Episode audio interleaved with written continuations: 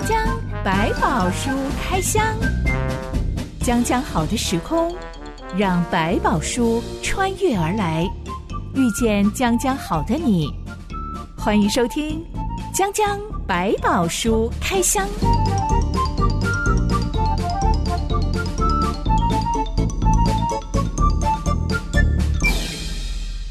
百宝书里有百宝，让知心和下巴哥为你开箱来挖宝。Hello，我是知心。Hello，下巴哥。知青前阵子因为工作的关系，接触到一些逃家逃学的青少年。嗯，现在他们可能已经成年了，但他们当年是因为逃家而逃学，被通报，嗯，然后最后才开始有一些社会公权力或者是社服单位的介入，嗯，来帮助他们。对。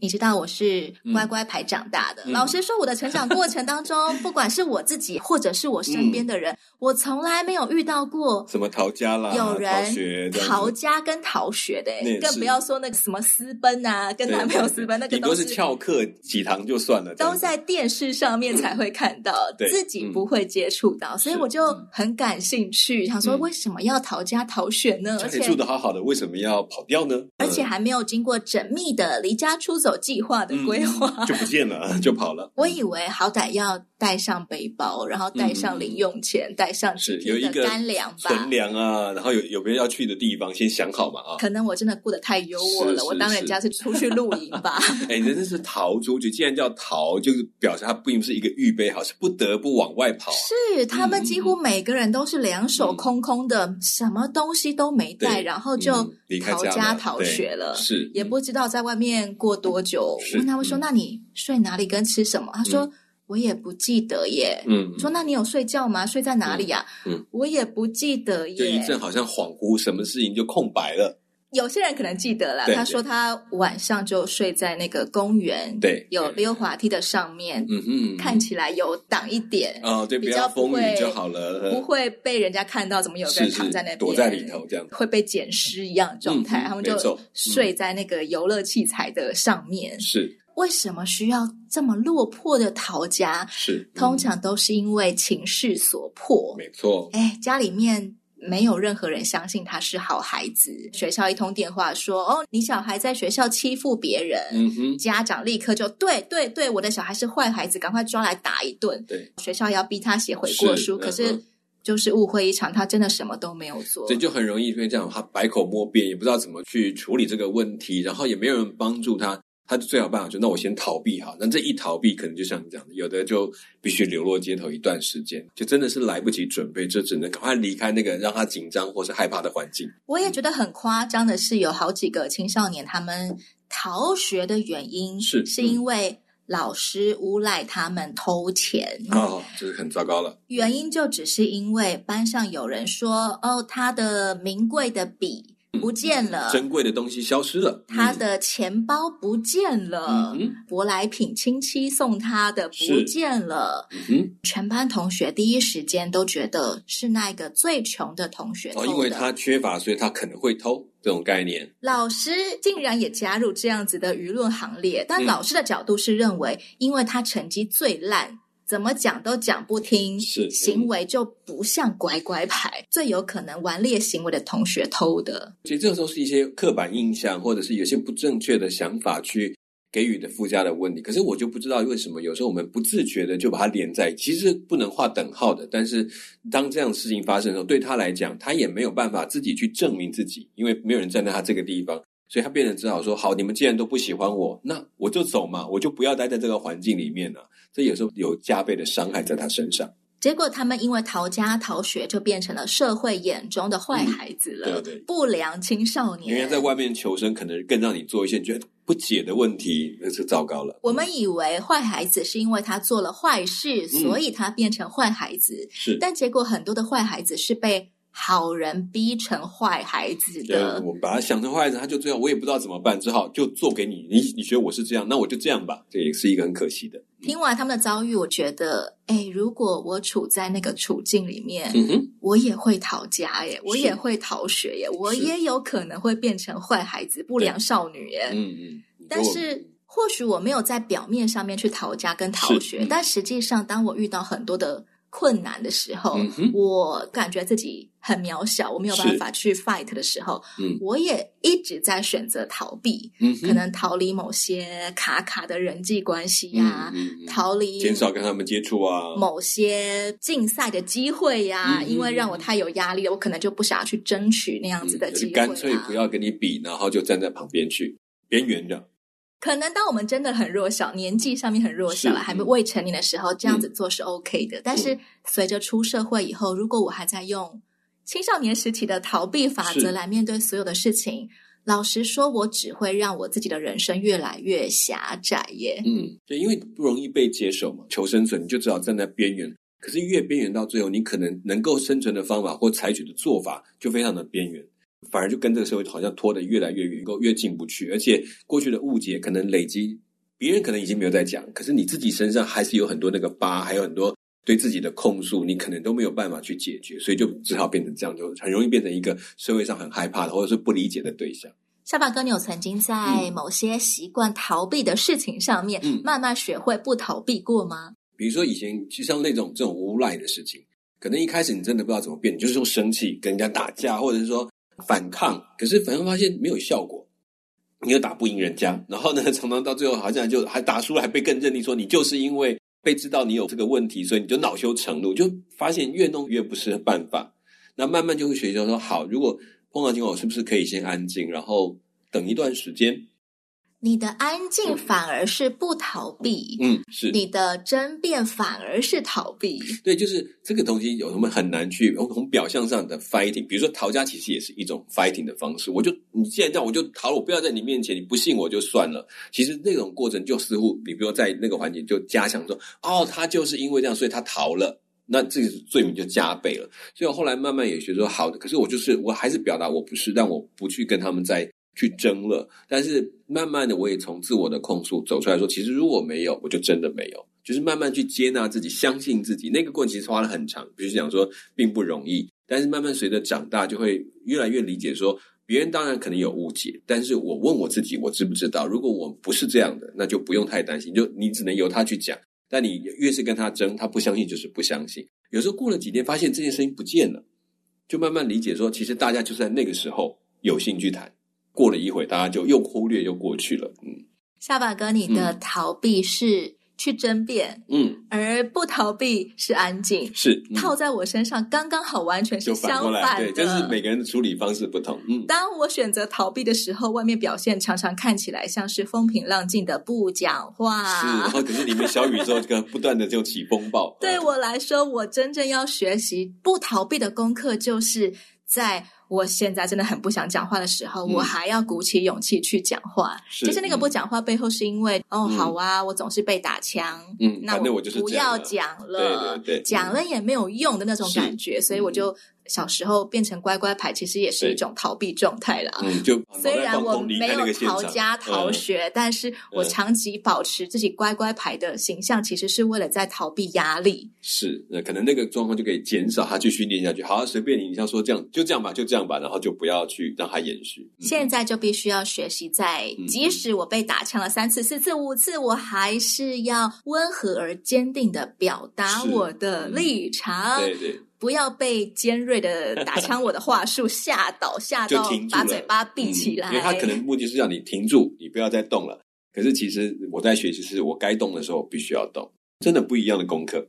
真的长大是一件很有趣的事情，是不在于我们的年纪到底几岁了，嗯，而是我终于学会了不逃避，我也学会了胜过了我的弱点。对对，有时候也是懂得。甚至可以讲，有时候是学到好的逃避方式，就是先暂时离开一下环境，但是你还是你的最后的目的是为了有机会有一天可以好好的面对。有人的成长是要学着去嗯 fight，嗯，对；有人的成长是需要学着退让。是。今天的江江百宝书开箱，正好需要来开箱这两种不同的做法，到底为什么会有这样子的差别？嗯、我们要讨论的故事记载在《民数记》第二十到二十一章。一段音乐之后，我们来开箱。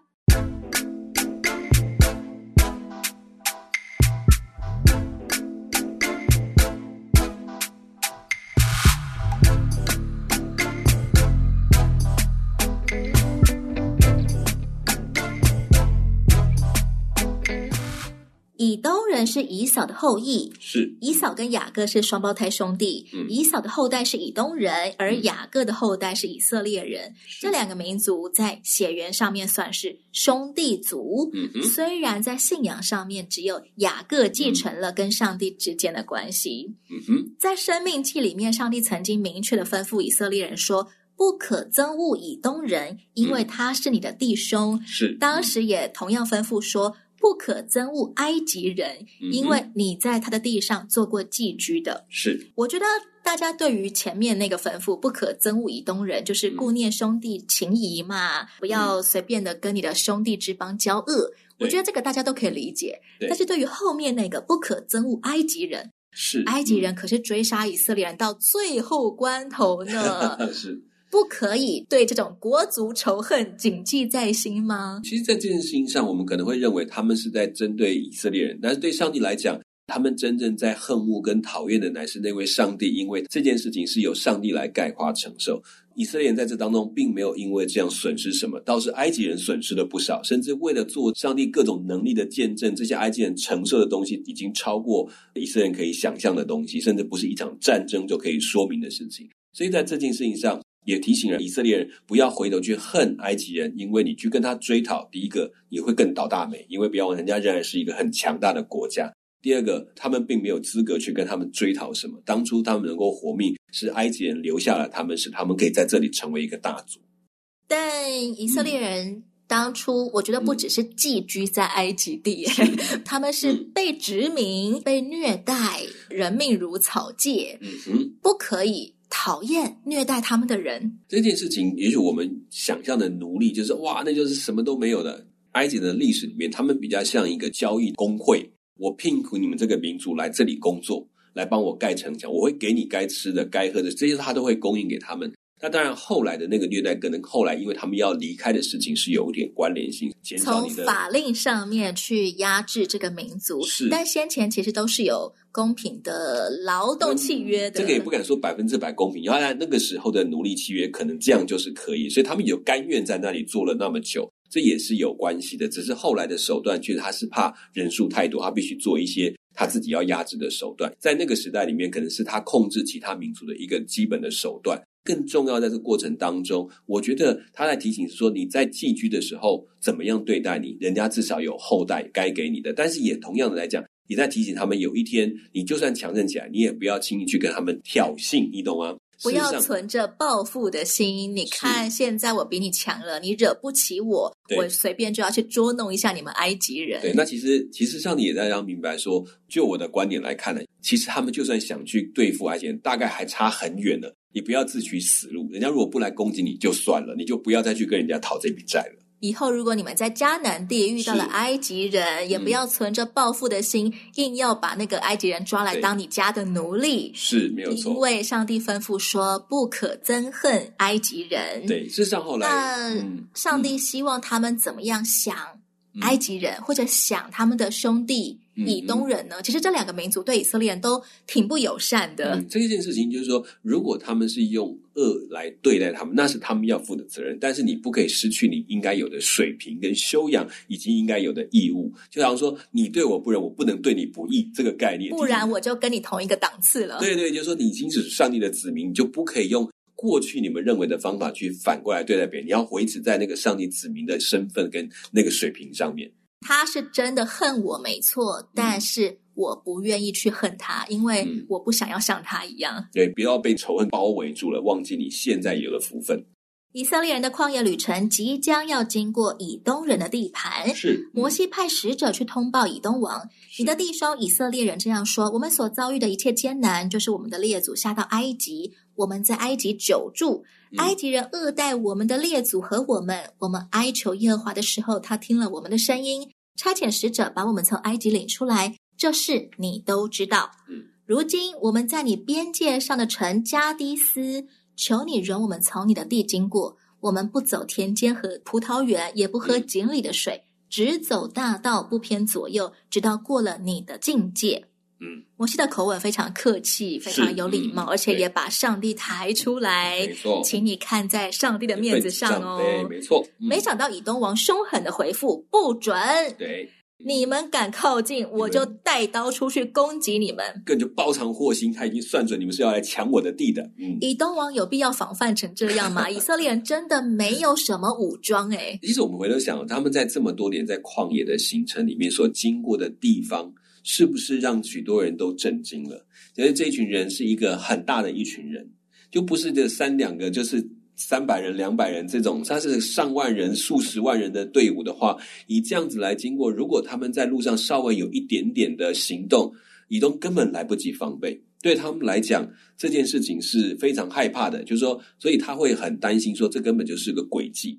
事实上，在那个环境的里面，他们确实常常要遭遇别人对他们有这种方式来侵扰他们的机会。偷袭呀、啊！是是是，更不用讲这么大一群人，那哪叫偷袭？那是明明就给你来占地了。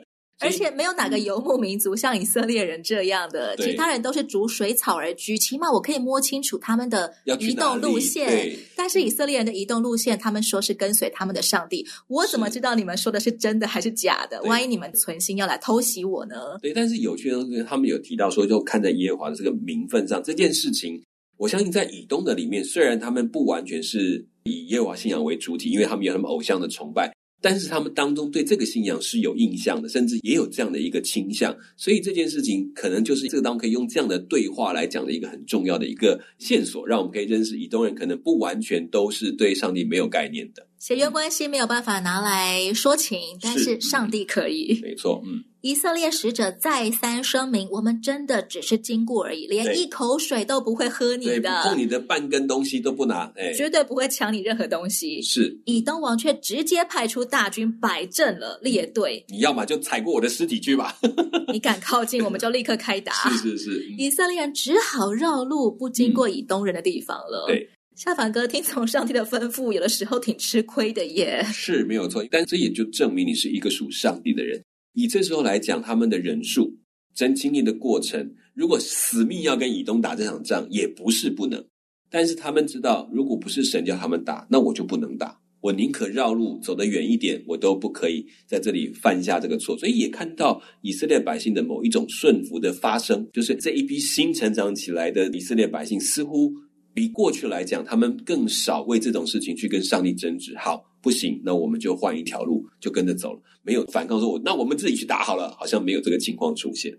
执行我在接触很多从小流离失所的，嗯嗯，被国家、被社福单位养大的孩子，嗯，很多照顾他们的人都会说，他们有一个共同特点是非常敏感。是动不动就会觉得别人要威胁我了，别人要伤害我了，所以立刻就要摆出一个斗兽的样子。对，要随时防备。你拒绝我了，代表你瞧不起我，那我现在要跟你斗到底了。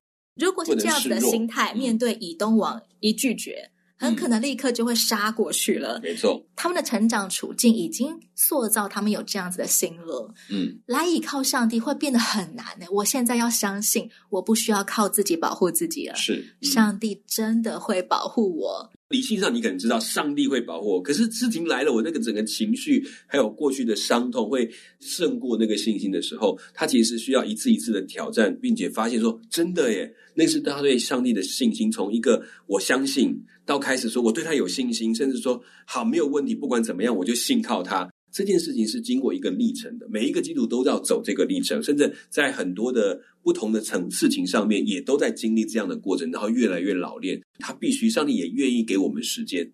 以色列这一段旅程走得很远，走得很长，可是。一个人的成长就不能够缩短时间，他就必须一点一点的历练，然后成为他自己的信念，甚至从这信念当中衍生出更有把握的信心，这都是需要时间。上帝有耐心。我想以色列人这一次之所以能够安然退让，嗯，没有下去争执，也没有哭闹说我们要回埃及去，是，也可以显示出他们已经成长了一段了。是，就是开始进入了新的一个阶段了。没想到正在绕路行进的以色列人，忽然间遭遇袭击。嗯哼，住在迦南地南部的一个亚拉德王，听说以色列人绕道，嗯，靠近他的地盘前来，是，嗯，就带兵出去攻打以色列人。还抓了一些以色列俘虏回来。这个亚拉德王算是一个靠打劫为生的那种山寨王吗？那其实他也算是一个小小的领主一样，他这块地也是他的，所以他也在想保护自己的领地的安全，，OK，怕他们来抢，所以他有点就是做这个叫做先下手为强，他也不警告，算了，我趁你们退败的时候，赶快去抢你们一批，然后赶快去挫挫你们的锐气，让你们知难而退。他可能有点这样的心态。可能以色列人没有先做好国安情报，我们接下来一绕路又要靠近另外一个民族的地盘了，嗯、又会引起人家的猜忌跟防备。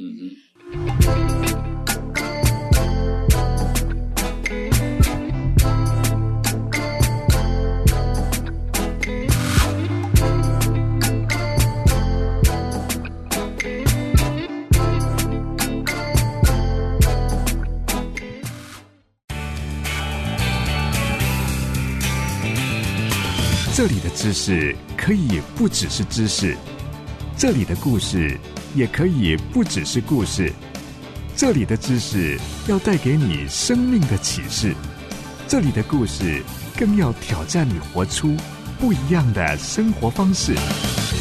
欢迎你继续收听《江江百宝书开箱》。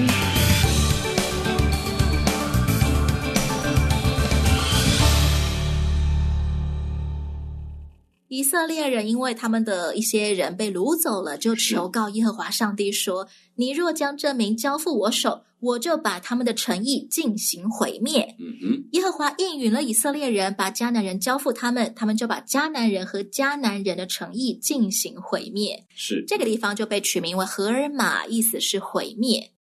我们第一次看到以色列人终于懂得遇到难题的时候要祷告寻求上帝了。但是他们祷告求的竟然是要把敌人全部杀光，嗯哼，这会不会有点太 over 了？在那个时代里面，可能对他们来讲，这是一个很重要的表达，他们真的是取得一个胜利的一个方式，或者来证明上帝的能力的一个机会。可能刚好对比在以东这个范畴，以东这边他们似乎退让了，他们的容让带来的什么结果？似乎不是好的，是反而得到了另外一个人有机可乘来侵略他们。对他们来讲，这时候是要证明是，那如果我们可以的话，那我们要能够不但得胜，而且得胜的彻底。灭绝这个字的概念，可能会觉得哇，是不是全部都杀灭光了？我不知道结果是不是如此，但是代表一个完全的得胜，没有任何一点点。当中不会再有人来反击他们的地步了。是，也包括就是上帝对他们这个地方，接下来也会跟他们有关联性，将来他们也会领取这个地方，所以干脆在这个事情上先做了一个立威，也表达说，如果上帝容许我们攻击，对不起，你们连一点草都不会留下来。上帝允许攻击，是因为亚拉德王率先偷袭吗？有错在先，可能让周边的百姓也都知道，这个不是以色列打不过哦，是上帝不让他们打。但如果上帝让他们打，也决定要他们赢，那就不是小小的赢，是完全的得胜，没有任何人可以抵挡得住。可能也用这个去影响到接下来他们要去的地方，这些声音会传出去的。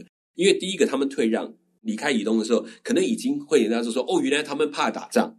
你看，以东王率兵出来列队摆阵，他们就赶快绕路了。对，要是他们敢来我们地盘，我们也要列队摆阵。对，甚至我们先下手为强，我们一定可以赢，因为以色列很害怕，不会打仗。可是当这件事情又跟显出了一个说，以色列不是不会打仗，不是不能打仗，但他们只听上帝的命令打仗。如果上帝要他们打，那没有人挡得住他们。所有的民族看好，谁敢再像亚拉德王一样去偷袭以色列人，是就会遭到这样的下场，是加倍的严重的一个后果。所以，其实到后来，他们真的要去再次打探迦南，所以就发现那边的人就开始紧张了，甚至很害怕了，因为这些都已经传进他们的耳中。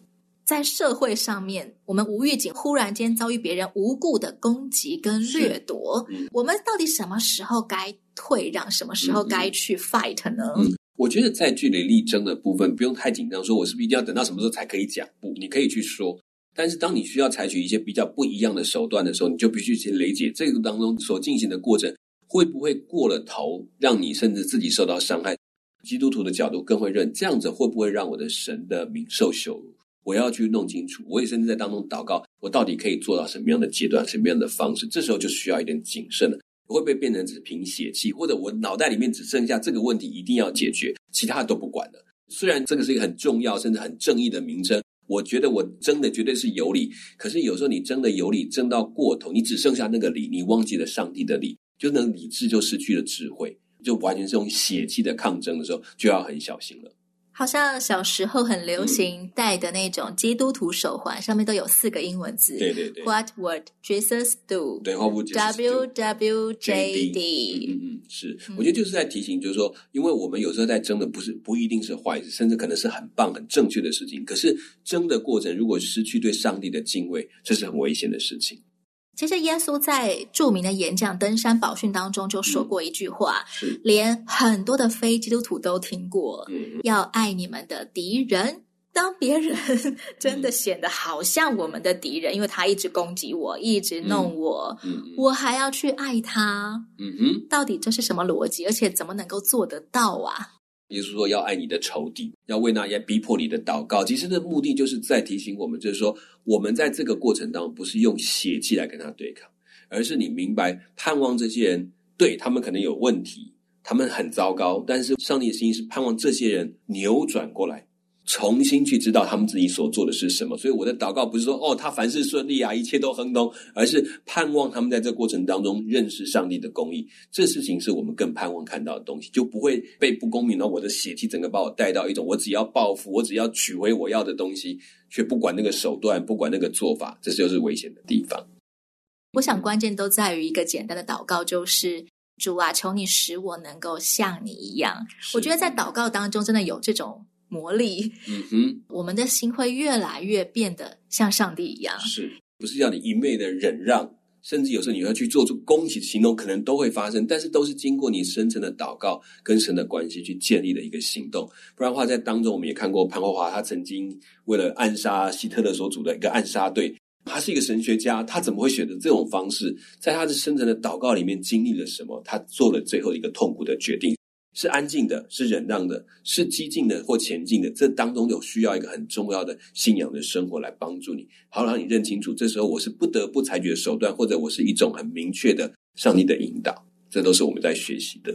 加入了暗杀队的潘霍华，嗯，是很有可能心里面是爱希特勒的吗？嗯，我不敢说他是不是爱希特勒，但是他却盼望。能够保护那更多需要被保护的人，他可能采取一个牺牲自己的方式去做这件事情。他对希特的看法我不知道，但是呢我相信他也认为生命是上帝所造，也是上帝所爱的。他呢，只能做的是现在可以做事情。所以在伦理上的概念，或者在我们思考这个以善生恶的过程，可能有一个基本的形态，但也有特殊的形态。我们觉得，如果不保持一个好的关系，或者是深层的祷告。你很容易陷入我只是掉进我的血气，或我认为只有这个方法可做的危险，或者这个方法明明可做，但我却不敢做，我也不要做，我用一些其他方法逃避，这也都是危险的。很多时候，我们会在退让之后，发现原来自己亏的比原本预料的更多，是这种时候就会开始有点后悔，我当初为什么要退让对对对。但是我们就忘记，如果你的退是因为听从上帝的话语而退，你已经赢得最棒的一件事情，是我跟上帝站在一边，这个是最重要的一件事。以色列人为了不跟他们的兄弟之邦以东人起冲突，而选择绕路，一绕路就被偷袭。接下来还发现这条路好难走，嗯、难走到民怨四起。民怨四起，那个情绪一上来的时候，就要开始得罪上帝的关头喽。是是是，所以有时候我们在说，开始顺服很容易，要一直顺服到底有一点困难。我们自己也会因为肚子饿的时候就脾气不好啊，又烦又累的时候就。把上帝抛到九霄云外去了，我才不管什么上帝的吩咐呢。所以也是靠这个路程再磨练一次，什么是真正的顺服的实底啊！跟随神是一生的路，是没错。讲讲百宝书开箱，我是知心，我是小半哥，我们下回再来开箱喽，okay, 拜拜。拜拜。